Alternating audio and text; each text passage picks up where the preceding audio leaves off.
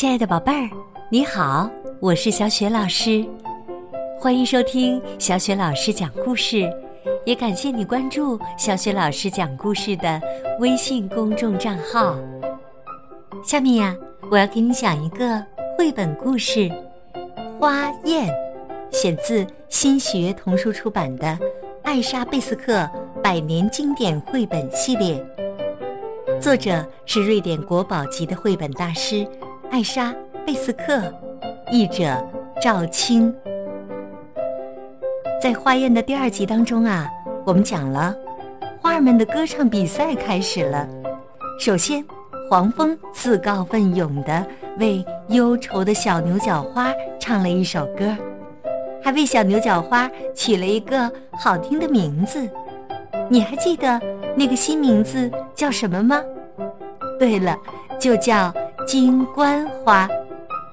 那么，接下来又有哪些歌手登台演唱了呢？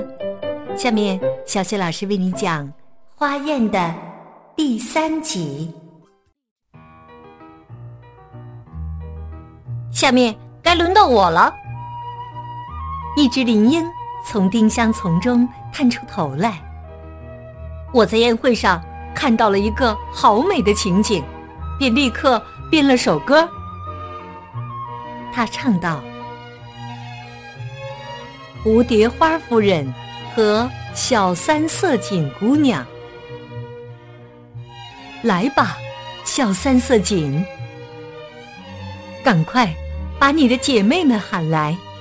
现在我们要梳妆整齐，把自己打扮的漂漂亮亮。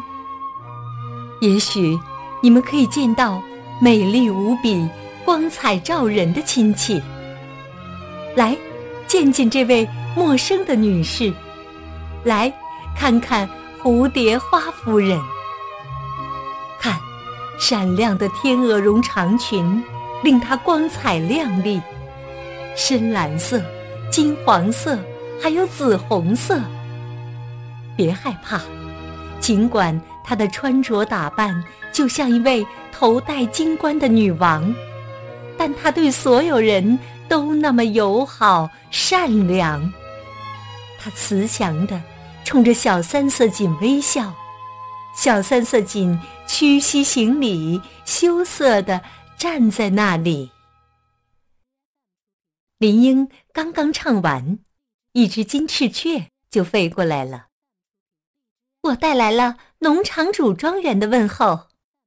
他说：“你们也许想听一首来自那里的歌曲。”金翅雀唱了起来：“栗子花夫人和她的儿子们。”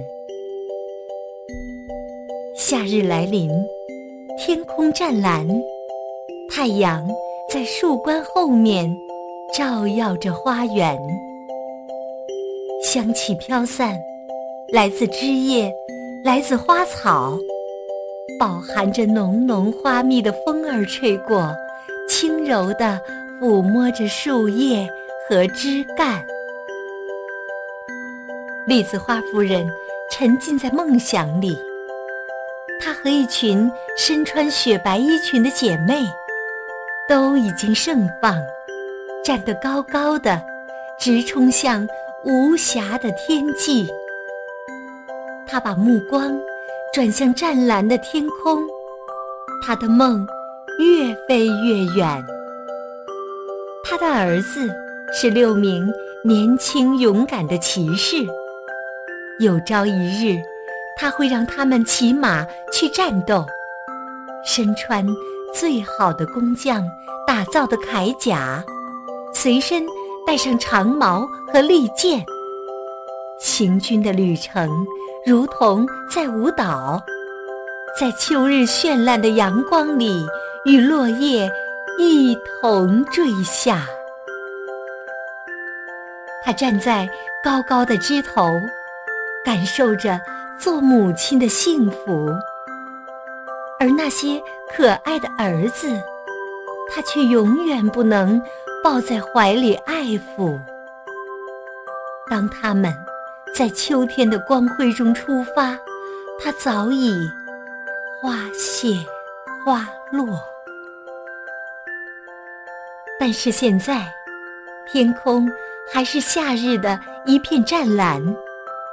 太阳躲在园中的树冠后面，香气飘散，来自枝叶，来自花草，在阳光下，在盛放中，栗子花夫人沉浸在梦想里。哎呀，好美呀！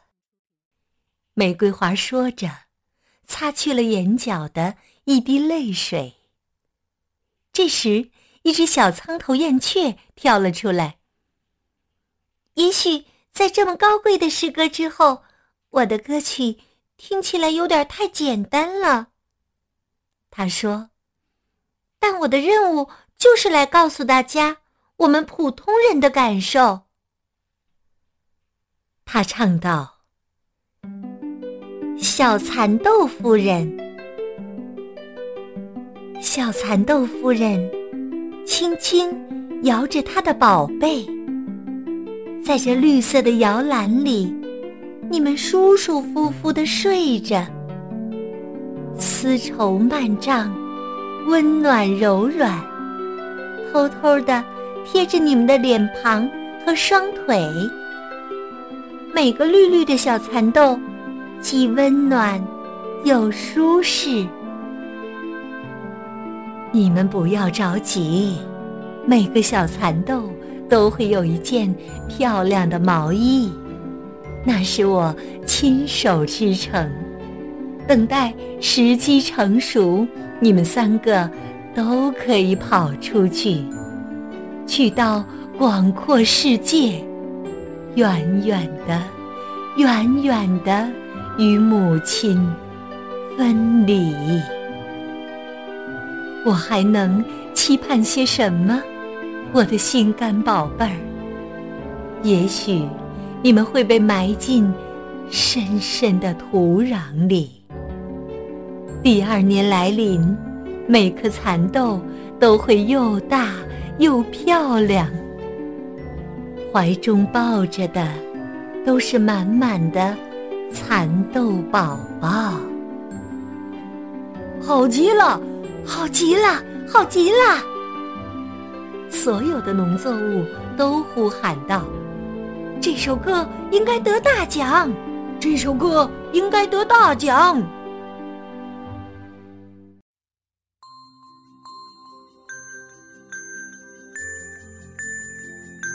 亲爱的宝贝儿，刚刚啊，你听到的是小雪老师为你讲的《花燕》这个绘本故事的第三集，选自新喜悦童书出版的《艾莎贝斯克百年经典绘本系列》。那么，在《花宴》上还有哪些歌手即将献上动听的演唱呢？